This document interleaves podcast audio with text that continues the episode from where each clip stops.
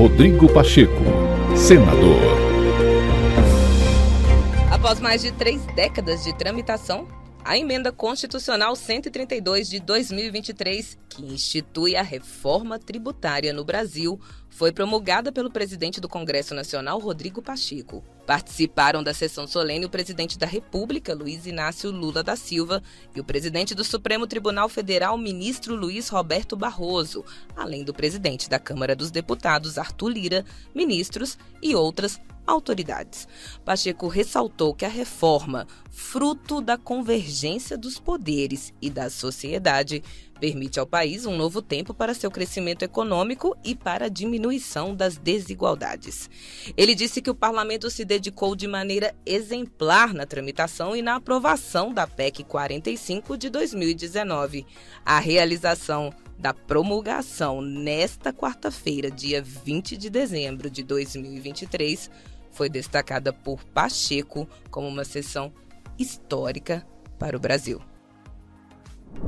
A reforma tributária brasileira se impôs. Já disse antes e repito agora: o Congresso Nacional aprovou a reforma porque não havia mais como adiá-la. A reforma tributária se impôs porque o Brasil não podia mais conviver com o atraso. O amadurecimento do debate foi fundamental para que a população, as empresas, os entes federados, os agentes públicos pudessem entender a necessidade da reforma. Mais do que isso, o debate aprofundado foi essencial para diminuir as incertezas e afastar o medo de uma reforma tributária desse nível. A PEC 45 de 2019, a qual se incorporou a PEC 110 do Senado Federal, representa a iniciativa crucial para simplificar o emaranhado tributário brasileiro. É importante que se diga: não se trata apenas de uma redução na quantidade de tributos, mas de uma mudança qualitativa nas contribuições devidas pelos contribuintes brasileiros. A transparência do novo sistema também vai atrair investimentos estrangeiros, de modo a impulsionar o desenvolvimento econômico e a criação de empregos no Brasil. Além disso, uma tributação mais justa e equitativa contribuirá para reduzir as desigualdades sociais e promover um ambiente econômico mais equânime para todos os cidadãos brasileiros. Não foi tarefa simples e este Congresso Nacional, esse parlamento, sabe disso. Construir a confiança necessária para essa mudança no sistema tributário nacional.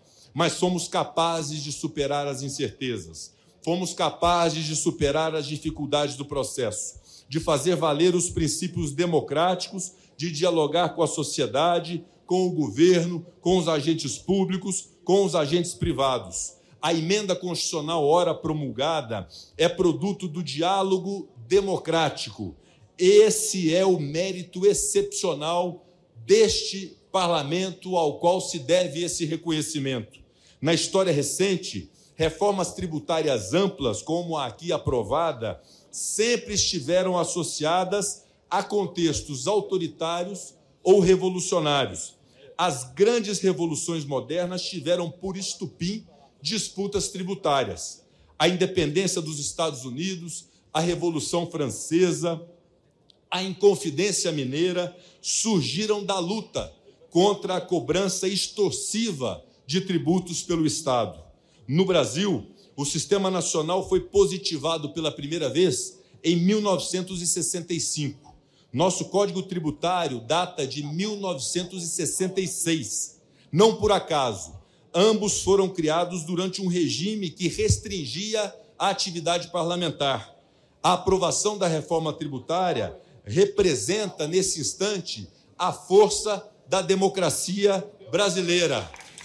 A proposta representa o último passo, o passo que nos faltava para que substituíssemos o poder de tributar característico dos estados autoritários pelo direito de tributar que diferencia o Estado democrático de direito moderno.